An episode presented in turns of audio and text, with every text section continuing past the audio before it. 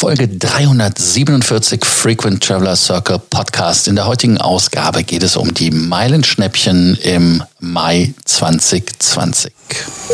Welcome to the Frequent Traveler Circle podcast. Always travel better. Put your seat into an upright position and fasten your seatbelt as your pilots Lars and Johannes are going to fly you through the world of miles, points and status.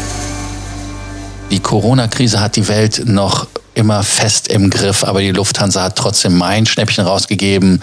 Direkter Spoiler von der Lot, von der Auer und von der Swiss gibt es keine Nachrichten. Auch die Brussels und die anderen Delinquenten, hätte ich fast gesagt, lassen sich nicht in die Karten schauen. Sie haben nichts gemacht, aber sie fliegen im Moment auch nicht. Deshalb wissen sie auch gar nicht, wann sie was fliegen. Lufthansa ist da anscheinend mit der Planung etwas weiter. Deshalb gelten für alle Meilenschnäppchen die jetzt von der Lufthansa sind, folgende Reise- und Buchungszeiträume. Die Reise bei der Mittel- und Langstrecke wie immer 15. bis 30. also 15. August bis 30. September, das sind sechs Wochen.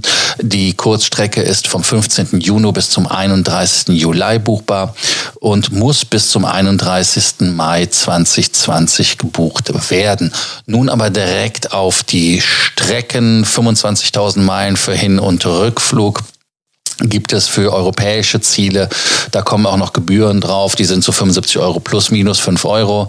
Paris oder Amsterdam, Barcelona, Brüssel, wer nach Helsinki möchte, Oslo, Wien, Zürich, aber auch Tallinn, London sind dabei.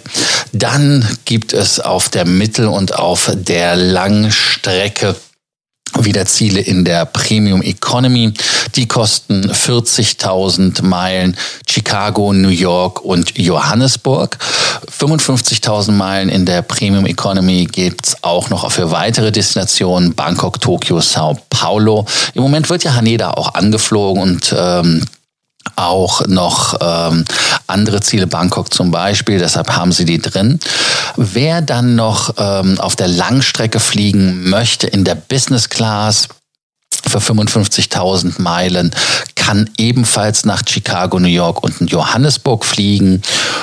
Und die langeren Langstrecken gibt es auch in der Business Class für 70.000 Meilen. Das wäre São Paulo, Bangkok und Tokio. Das sind doch mal interessante Zahlen, aber wichtig, ihr müsst immer dran denken, bis zu 600, um die 600 Euro Gebühren kommen dann noch dazu. Und äh, da schauen wir doch noch mal ein bisschen genauer hin, ob man das buchen soll oder nicht.